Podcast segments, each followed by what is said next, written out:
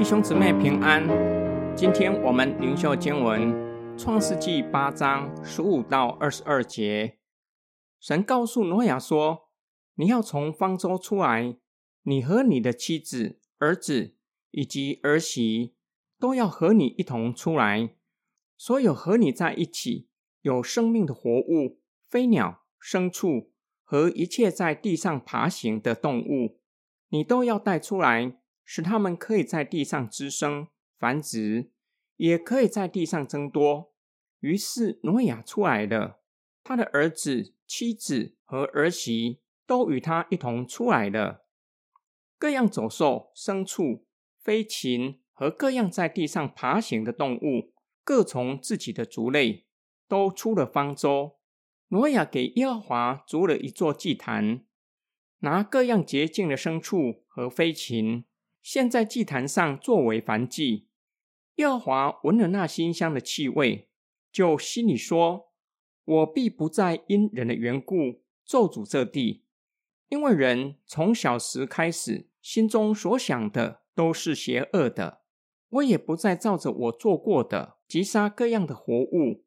大地上存之日，播种、收割、寒暑、冬夏、白昼和黑夜。”必然循环不息。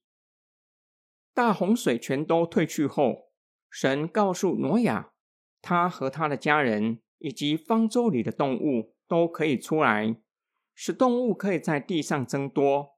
神向挪亚说的话，如同创世纪第一章神创造天地万物之后所说的话。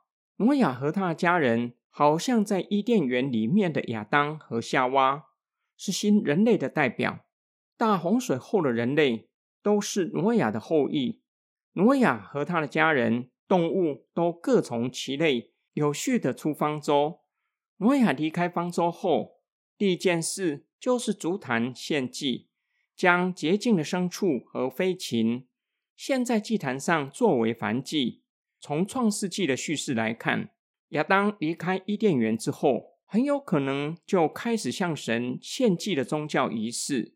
挪亚更是知道怎样的牲畜和飞禽是洁净的，是可以作为燔祭献在祭坛上。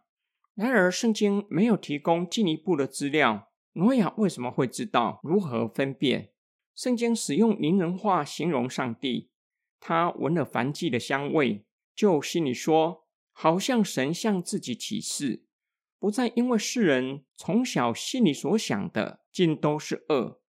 再次以大洪水的审判毁灭各样的活物，依然不会停止向宇宙万物施慈爱，给予普遍恩典，让宇宙万物照着神的命令循环运转。今天经文的默想跟祷告，圣经从创世的叙事开始，人不是焦点，神才是唯一的主角，是整个叙事的中心，创造的叙事。也让我们看见人类的使命，就是在上帝所造的世界敬拜神。亚当在伊甸园修理看守，伊甸园是人类史上第一个圣所。亚当在伊甸园里面工作，这是他的侍奉，代表神执行管理治理的工作，代表万物顺服神的命令，敬拜神。挪亚是大洪水过后的新人类，离开方舟后。第一件事就是足坛献祭，向神献上感恩的祭，感谢神拯救他和他的家人以及万物，保存他们的性命，使他们可以继续在全地生活。这就教导我们，无论如何为我们的人生排序，敬拜神永远排在首要的位置，在家庭、健康、工作等等之前。我们可能读过这样的文章：健康好像数字一，家庭、工作是排在数字一之后的零。假如一倒下去成为零，也就是失去了健康，家庭、工作也会随之失去他们的价值。若是从信仰的角度来看，敬拜神是首要的位置，也就是在许多个零之前的一。人若不懂得敬拜创造生命的上帝，家庭、健康、工作也会失去他们的价值和意义。